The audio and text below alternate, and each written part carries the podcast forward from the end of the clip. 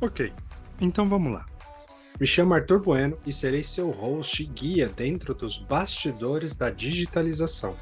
Se este é o primeiro episódio que está escutando, saiba que essa é a segunda parte da conversa que tive com Gilberto Strafati Neto, vulgo Giba, Country Manager da Practia Brasil e professor de transformação digital e gestão ágil de projetos em instituições como a Universidade de São Camilo, Einstein e outras. Nessa segunda parte, falamos desse outro perfil de desenvolvedor, conhecido como desenvolvedor cidadão, sua importância, impacto nos ganhos e cultura da empresa. Também falamos de como será o mercado de RPA nos próximos anos.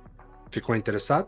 Antes disso, precisamos lembrar que no papo anterior estávamos falando da variabilidade ou quão rápido os processos podem mudar que às vezes a área de negócio nem tem controle disso.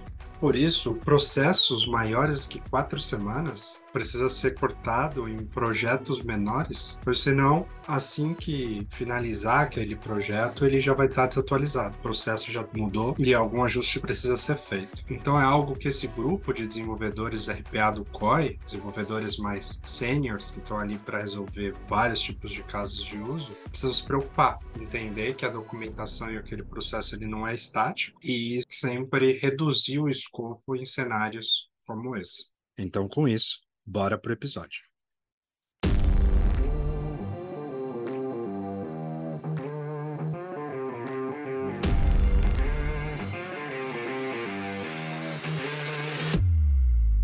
E aí, falando nisso, acho que é um ótimo gancho. Já que é tão flexível assim, às vezes essa alteração, ela não requer esses caras, esse grupo de pessoas interagindo nela. Às vezes o próprio usuário de negócio que está vivendo ali aquele processo poderia fazer esse componente ou esse ajuste, vamos chamar assim, para automatizar essa necessidade específica. E dentro da UiPath a gente chama esse cara de desenvolvedor cidadão, que é os caras sem conhecimento técnico, com essa ferramenta low code amigável o suficiente para ele conseguir ensinar o robô a fazer E aí, qual que é a importância que você vê de ter essa pessoa, ter esses desenvolvedores cidadão nas empresas? E por que, que as empresas deveriam dar mais atenção para esse cara e esse tipo de função? Excelente pergunta, Arthur. E eu vou fazer um pequeno disclaimer anterior para a comunidade de tecnologia em geral. RPA não é uma tecnologia menor por ser low code. Existe um paradigma de que low code, no code não é desenvolvimento. E a gente discute framework, boas práticas, melhores práticas, metodologia, repositório, integrações, DevOps, Hoje a gente tem uhum. esteira de DevOps para automação. Então, assim, não é fácil se você quiser fazer bem feito. Né? E a gente traz muito da bagagem de boas práticas de desenvolvimento de software para o mundo de RPA. O fato de ser low code só facilita o tempo do desenvolvimento, mas a gente sabe que o desenvolvimento de software não é só ficar desenvolvendo, é todo o entorno que aumenta a complexidade. Então, só esse primeiro disclaimer de que a gente precisa de desenvolvedores profissionais atuando sobre RPA e os desenvolvedores cidadãos, né, os citizen developers, não vão substituir uhum. os desenvolvedores profissionais. O que a gente acredita é num modelo híbrido. Eventualmente a empresa pode começar por desenvolvedores cidadãos e eventualmente pode começar pelos desenvolvedores que a gente chama lá do COI, que são os profissionais que vão fazer as automações mais complexas. Pouco importa, a gente já viveu os dois. O desenvolvedor cidadão, ele não só existe, como ele é um papel fundamental para a estratégia de, primeiro, desenvolver competências tecnológicas na organização. Eu quero que as pessoas participem do processo de digitalização, que elas sejam protagonistas, que elas não sejam passivas nesse processo processo. Eu acredito muito na filosofia do Lean, ele fala de respeito às pessoas. Respeito às pessoas é, inclusive, treiná-las, é, inclusive, envolvê-las, é, inclusive, desenvolver competências. Hoje existem tantos desafios de automação e digitalização de processos que nenhuma área centralizada ou descentralizada, por maior que seja, vai conseguir fazer tudo. Então, você ter pessoas nas áreas de negócio que são apoio, e que tem certa capacidade com algum grau de autonomia de desenvolver a solução do dia a dia que não seria feita por esse COI central, ah, eu estou concorrendo, né? O, o, desenvolvedor cidadão concorre com o COI. Não. A automação que aquele cara tá fazendo na área de negócios, com o treinamento que a gente deu, com os workshops que a gente fez, você não faria, porque não seria aprovado pelo COI, porque você tem um backlog, tem lista de espera aqui. Então o que, que a gente acredita? Eu tenho que ter desenvolvedores profissionais trabalhando em coisas transacionais, complexas, usando toda a suite da UiPath, que é super rica, tem muita coisa para ser feita ainda em termos de tecnologia, de uso da tecnologia da UiPath, por exemplo. E por outro lado, eu começo a envolver as áreas do negócio, primeiro para desmistificar a tecnologia, para empoderar as pessoas e envolvê-las na digitalização. A gente faz hoje botatons, workshops muito rápidos, bot days. A gente treina as pessoas de negócio e a gente acompanha elas, inclusive com uma competição, com um case. É uma trilha curta a gente teve um case recente, a, gente fez uma turma de 20 pessoas, a gente acompanhou elas desde o processo de identificação, treinamento, documentação mínima, porque a gente queria passar a produção, e a gente fez um botatão no final. Foram sete automações, as sete tiveram ganhos expressivos e as sete não seriam feitas pelo COI, porque na visão dos critérios de aprovação não seriam aprovadas. Ou entraria na priorização. E Arthur, cara, eu fui para apresentação, tava presidente da empresa e tudo mais. Eu fui lá pro cliente e as pessoas estavam muito felizes, porque o RPA tem isso, né? As pessoas têm medo de fazer o RPA porque ai meu Deus, tava todo mundo empolgado, feliz e utilizou a feature de chatbot e utilizou a feature de apps tinha inclusive automação ali, mas é engraçado como a perspectiva do usuário é muito mais eventualmente um app e um relatório. E a gente conseguiu fazer coisas incríveis utilizando o Studio X e as soluções mais palatáveis da UiPath com pouca intervenção. E o sentimento de gratidão desses indivíduos é que eles tiveram uma pós-graduação dentro da empresa. E é contador, economista, engenheiro. Então toda empresa deveria pensar não somente pelo eixo do COI de tecnologia, pelo eixo do RH. Se você pegar as 20 habilidades do profissional até 2035, tem capacidade de programação, tem estatística, tem uso de dados, tem conhecimento de tecnologia. Se a gente pegar as pessoas que hoje estão na nossa organização, principalmente atividades de back-office, elas não conhecem. E elas não vão fazer um curso por si. Elas não vão fazer uma pós-graduação em ciência de dados. O RH, junto com o time do COI de transformação digital, tem que conversar, selecionar um grupo pequeno de pessoas e depois ir escalando e treinar essas pessoas, porque, primeiro, tem muito kick win. Eu tô, tô, falando assim, a gente faz muitas turmas de citizen developers e todas têm ganhos expressivos, por mais que esse não seja o motivo pelo qual a gente faz as automações, mas que aumenta a produtividade das pessoas e elas engajam, porque eu criei essa solução. E quando elas vêm, às vezes é uma frustração de negócios, ter muita ideia que não consegue transformar em resultado. Tem muita ideia que é só um plano de ação numa tabelinha que depende de TI. Quando você dá uma capacitação simples, e eu tô falando aqui simples, pessoal, hoje a gente treina uma pessoa do zero para fazer automações simples, com documentação, com olhar de diagnóstico, em 16 horas, em 24 horas. A gente faz em módulos de 4 horas. Quando a gente faz em workshop, a gente faz presencial, mas quando o cliente não pode, a gente usa o próprio Academy da UiPath, que é riquíssimo. A pessoa treina lá, tira dúvidas com a gente, faz os workshops, no final sai robô. E não sai robô ruim, sai robô interessante, bem feito, com até documentação mínima que a gente alinha com o time do COI para passar a produção, porque a gente quer essa garantia. Então, qualquer empresa que está pensando numa estratégia de digitalização e está pensando num COI de hiperautomação, tem que ter uma trilha de Citizen Developer, ou sim ou sim. Porque, primeiro, respeito às pessoas. E dois, tem tanta coisa para ser feita que nenhum COI vai dar conta. Não é competição.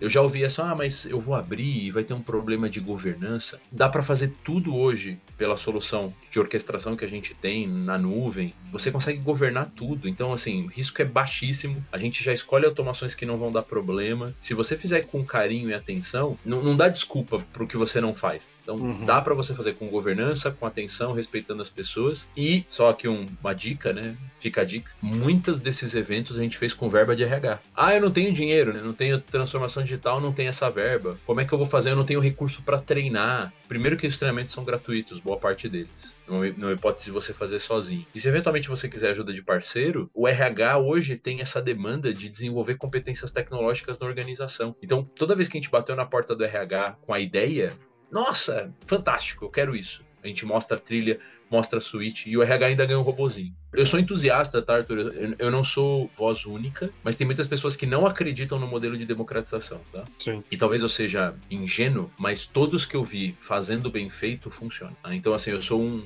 um evangelista e um entusiasta do programa de democratização, porque eu vejo as pessoas na ponta felizes entregando resultado. Não, é fantástico isso que você trouxe, porque além da questão do benefício que esses, essas automações trazem, que, como você falou, não compete com os casos de usos do COI, porque não seriam feitos, porque eles não têm o grau de complexidade ou priorização, demandas, etc. O impacto emocional que ele traz e, e o que eu gostei muito dessa questão do respeito, de impor as pessoas dentro da, da digitalização, no sentido que isso eu sempre falo, muita empresa fala, mas você vê pouca ação, nesse sentido que é criar a cultura da automação à cultura da digitalização. Como é que você faz isso? Colocando todo mundo na brincadeira, não só aquela área exclusiva ali onde vai ser feito um requerimento para aquela área e espera um resultado vir, todo mundo é usuário. Não, você quer criar uma cultura, você realmente então introduz todo mundo da empresa, dá voz a eles. Até dentro da plataforma da UiPath tem esse módulo chamado Automation Hub, que tem muito disso, de dar essa voz para as pessoas, primeiro, de capturar ideias. Capturar a ideia e também o que você comentou da questão da governança, porque porque lá dentro você vai direcionar para esse citizen developer aprovando que ele faça esse caso. Então você sabe o que está sendo feito. Algumas conversas eu já tive com um cliente sobre isso. Como você comentou da questão de ter pessoas que são contra, eles falam: ah, você vai criar um shadow IT. Já devem ter ouvido essa expressão. E pelo contrário, você vai de fato combater o shadow IT, porque aí você está colocando todo mundo na mesma plataforma, usando as mesmas regras, o mesmo framework, e você tem a gestão total desses caras. Até como é que você combate a questão da pirataria dos vídeos e músicas? Se cria-se as plataformas, se cria-se o Netflix, se cria o Spotify, é a mesma coisa. Então, partir do momento que você dá essa independência para a área de negócio, de usar a ferramenta homologada pela empresa, que tem os recursos adequados, por que, que eles iriam usar uma outra ferramenta ou, ou desenvolver um script em alguma coisa? Não, eles vão pelo caminho mais fácil, todo mundo quer o caminho mais fácil. Né? Se o caminho mais fácil está estruturado, é convidativo, faz todo sentido. E, e você trouxe um ponto, Arthur, que assim, a gente finge que a gente não sabe que as pessoas estão fazendo coisa por conta própria. Exato. Primeiro, né? Eu não acredito em democratização de tecnologia então, então tira o Excel das pessoas. Porque ali está a primeira iniciativa de você tentar promover algum grau de automação de processo, certo? Obviamente, sem comparar com a suíte ah. da UiPath, mas é isso, quer dizer, é impensável você tirar o Excel da mão do usuário de negócios. O que a gente está falando é dar uma ferramenta adicional com governança, com acompanhamento, com treinamento. E é possível fazer com toda essa governança e com um trabalho rápido de preparação para dar. E, eu entendo, né? A gente senta com o pessoal de TI, a gente senta com o pessoal de COI, a gente define critérios, a gente normalmente faz uma turma piloto para todo mundo estar tá confortável e depois escala. Então a gente sabe que tem muita resistência, então a gente faz de uma forma planejada e comunicando. Mas não tem como a gente não pensar que o usuário de negócios, queira saber ou não, ele está rodando alguma coisa em R, ele está fazendo alguma coisa em Python lá num, num, notebook rodando no servidor do Google e você não está sabendo. Que pelo menos a gente dê uma ferramenta oficial que você consegue ter gestão e visibilidade do que as pessoas estão fazendo. Porque do contrário, quando essa pessoa vai embora, realmente o código que ela estava fazendo que não estava na sua embora. governança vai embora. Dá para colocar no marketplace, dá para fazer competição. É, é, tão legal quando você institucionaliza algo que está meio que embaixo no limbo. E, óbvio, não é para todo mundo, tem certas pessoas que não têm literalidade e nem querem, e beleza. Mas para quem quer, elas ficam muito felizes e gratas de poderem participar de um processo que ela já está fazendo. Exato. Mas quando você tem um acompanhamento e você dá visibilidade, esse caso emblemático que foi a última reunião que eu tive de apresentação dos cases, tava o presidente da empresa lá vendo. E não é que o presidente está vendo alguém apresentar um plano de ação. O presidente está vendo alguém de negócios apresentar um robô funcionando. Então, de fato, eu acredito muito e a gente acha que tem um papel muito importante de comunicar de forma adequada, começar pequeno, pensar grande, mas não tem nenhuma possibilidade disso não ser algo que trabalhe o eixo educacional e de estratégia de escalar, porque precisa das pessoas.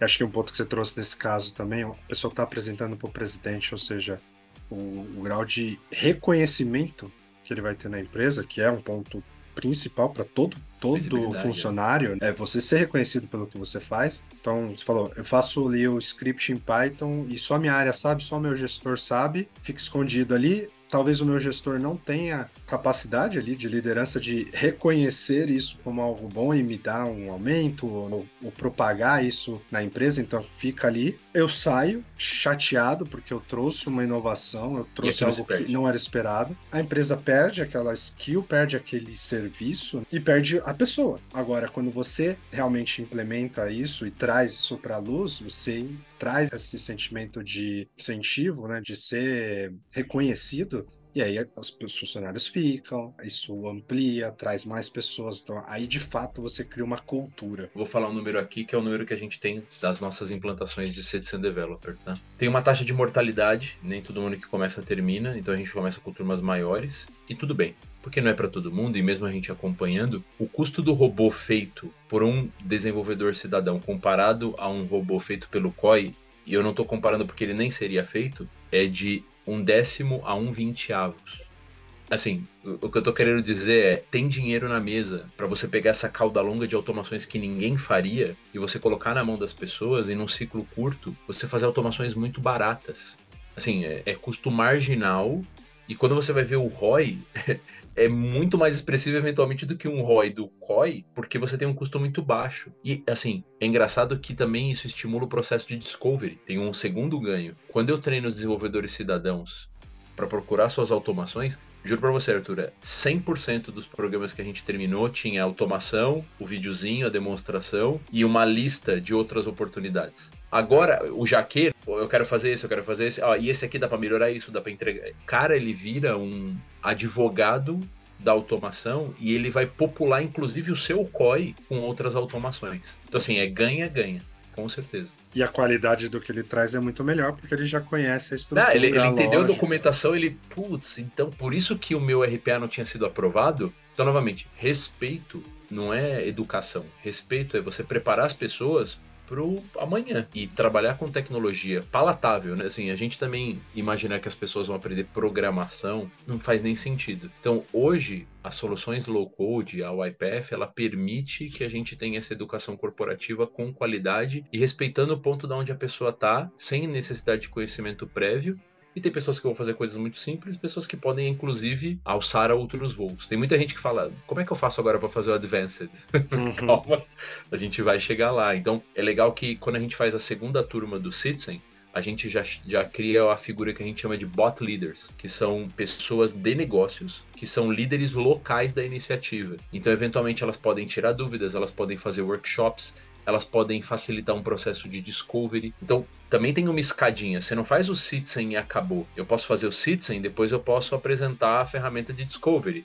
Eu posso depois transformá-la num bot leader. E eu posso falar que ela faça discovery local. Então é bacana que até para a pessoa que está começando, a gente consegue ter uma trilha de desenvolvimento conjunto. Bacana, ou seja, realmente estrutura uma carreira ali. O cara vai se desenvolvendo naquilo e sem ser dedicado, porque a gente sabe que para o gestor, por, pelo amor de Deus, Gil, você vai tirar o cara quanto tempo da operação? Nada, ele vai fazer na paralela. O treinamento a gente faz em módulos de duas ou quatro horas espaçado e a gente entende que não é o core do cara. Também, uhum. Isso também é respeito. Ah, cadê o robô? Não, a gente vai ter um outro ritmo, uma outra velocidade e ele tá fazendo essencialmente para ele melhorar o, o, dia a dia dele. E normalmente a gente consegue terminar as automações, historicamente, tá? De um a três meses. Então o ciclo do Citizen para fazer a automação do começo ao fim é de um a três meses. Então, assim, na pior das hipóteses, nem é lento. Eu acho Exato. um tempo bem razoável.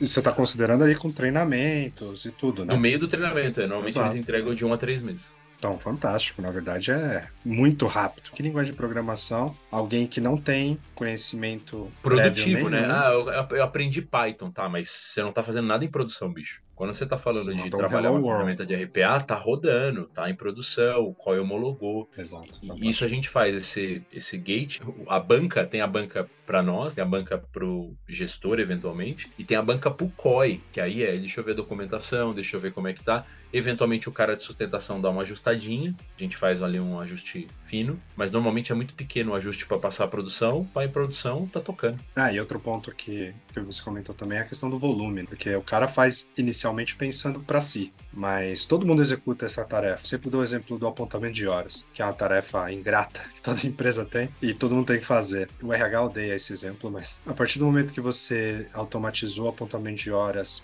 eu automatizei para mim, eu automatizei para a empresa inteira, todo mundo que tem que fazer essa tarefa. Então, o COI avaliou, fez esse ajuste, porque às vezes o Citizen Developer não tem a skill para deixar o caso de uso genérico o suficiente para ser usado por qualquer um. Então, às vezes o COI entra ali para fazer isso, ou alguém mais experiente esse citizen que já está chegando ali no quero fazer o avançado, por exemplo. E aí você cria um recurso para tua empresa inteira. E, e, olha como a gente aproveita melhor os recursos. Se eu já tenho um marketplace estabelecido para reaproveitamento de bots e de partes de automações, das duas uma, né? Essa área de negócio, ela pode estar alimentando esse marketplace e criando uma gamificação ali para aquele código ser reaproveitado, porque eu posso fazer coisas muito pequenininhas, tipo login de Salesforce, posso fazer extração de relatório XPTO no SAP. É coisinha pequenininha, que não é nem automação. E quem pode também fazer isso, eventualmente, para ajudar negócios, é o próprio COI. Então, se eu estou com a equipe disponível, eventualmente ocorre isso da equipe estar tá disponível mais tranquila, você vai jogando para o marketplace para a área de negócios começar a consumir esses bots. Então, você tem uma sinergia ali. Então, você não perde recurso e agrega valor. Ter esse marketplace, essa visão de que você pode intercambiar as soluções desenvolvidas e que ela não é minha, ela foi feita para mim, mas ela pode resolver o problema de outras pessoas, é fantástico, porque de fato você está reconhecendo o trabalho de alguém.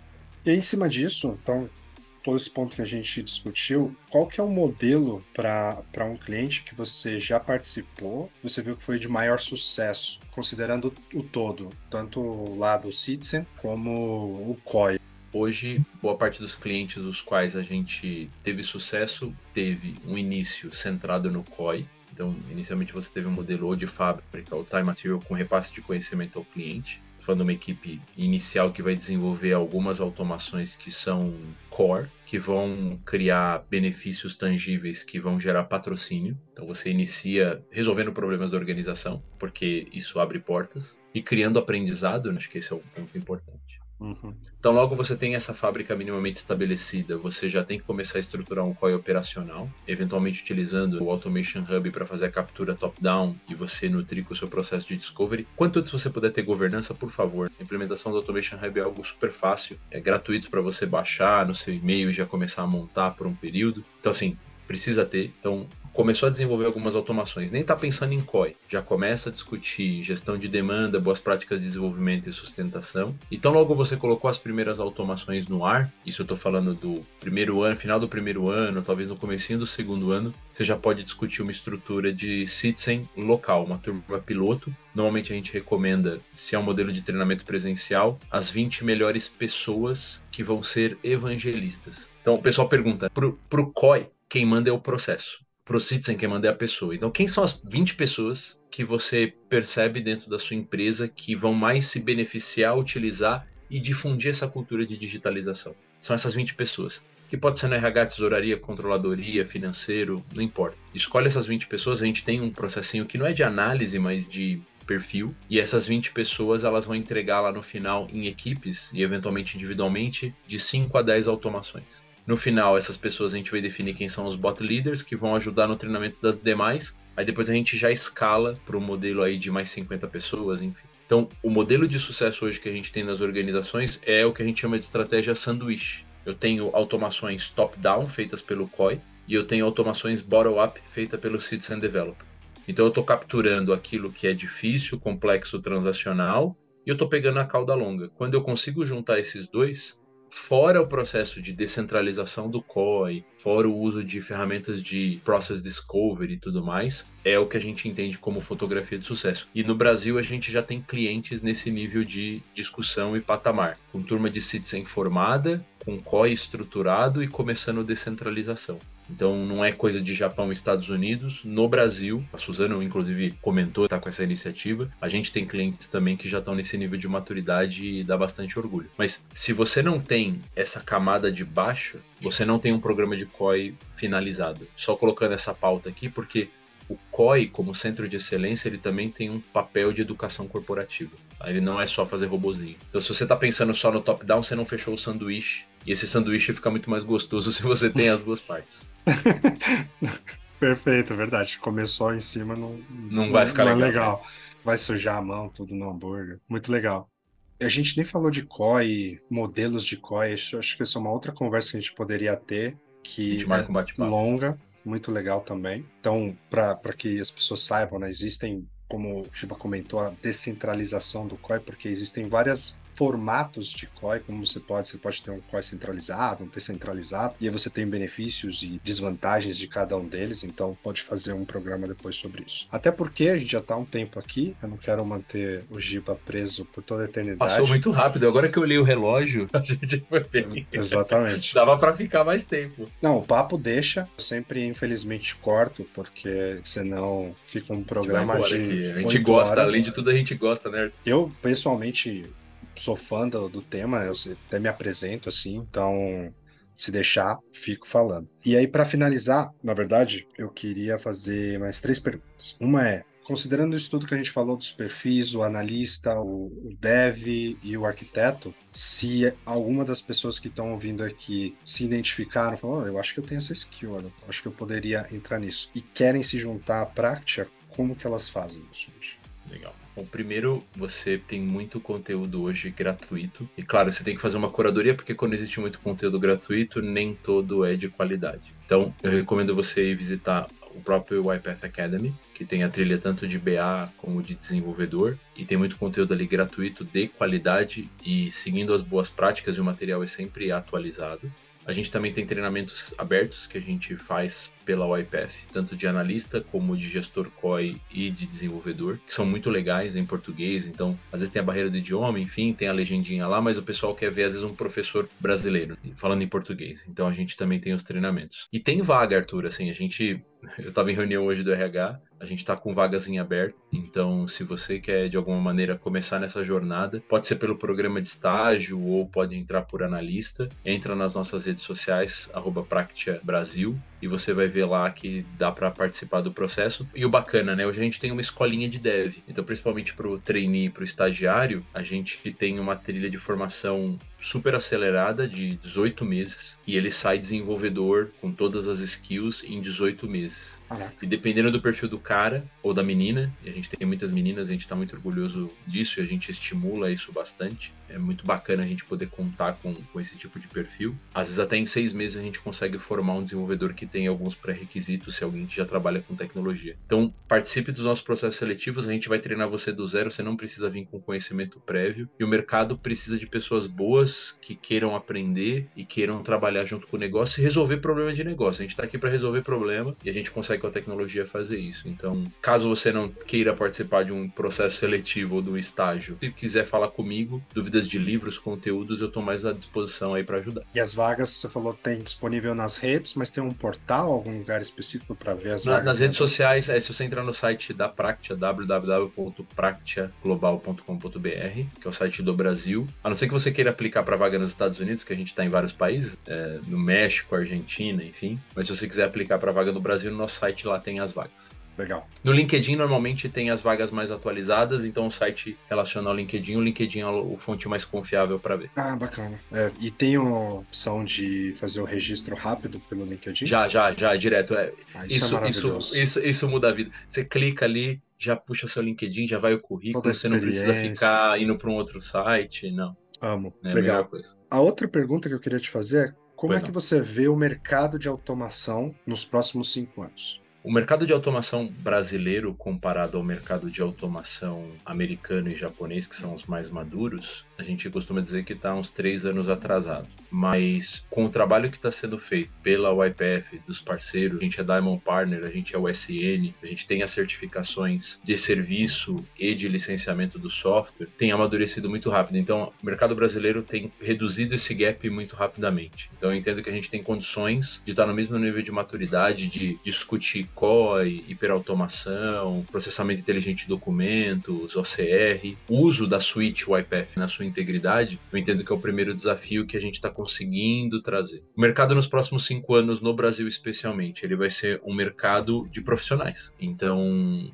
a gente vai trabalhar a melhoria evolutiva das automações que hoje existem. O robozinho é um trabalhador digital, pessoal. né? Você contratou uma pessoa, ela vai passar por treinamento, ela vai passar por feedback, ela eventualmente ela vai subir de cargo. As empresas que já têm 100 robôs, 50 robôs, 200 robôs, ali você tem um mar de oportunidades. Quantos dos robôs de vocês estão conectados no Analytics. Eventualmente tem um motor de machine learning, tem um front-end rodando de maneira amigável para negócios. Então, assim, a primeira oportunidade que a gente vê nas empresas maduras é trabalhar o backlog do que foi feito há três anos atrás, porque tem muita coisa para melhorar as automações em termos de performance, qualidade e usabilidade. O outro é de fato a gente ir para hiperautomação. Né? Então, quando a gente fala de desenvolvimento contínuo, quando a gente fala de conexão de task capture, task mining, process mining, toda a parte relacionada também ao uso de machine learning e todos os outros motores que tem nativamente a solução, a gente quer ver essa roda de fato girar. A nossa visão é que RPA em si, a tecnologia de RPA vai ser só uma espinha dorsal e a gente vai conseguir conectar todo esse ecossistema através do RPA. E por último, do ponto de vista de maturidade e de COI, a gente vai ver as empresas cada vez mais internalizando, criando estruturas próprias, e as consultorias trabalhando em coisas mais sofisticadas. Então, é natural que a gente ensine um pouquinho, o cliente se apropria. O cliente se apropriou, a gente vai discutir o próximo passo. Então, a gente tem que estar um pouco na frente nessa discussão de fato para ajudar nossos clientes a trabalhar a digitalização. E o último ponto que eu vejo que é um lugar que a gente quer explorar muito é a própria área de tecnologia. A gente tem lá a Test Suite e a gente consegue fazer várias coisas para dentro de TI, para testes automatizados com RPA. E às vezes a área de TI é meio, ah, RPA não. Então a gente vê um movimento forte IT-centered, que a área de TI também usa RPA, inclusive para acelerar o backlog. Legal.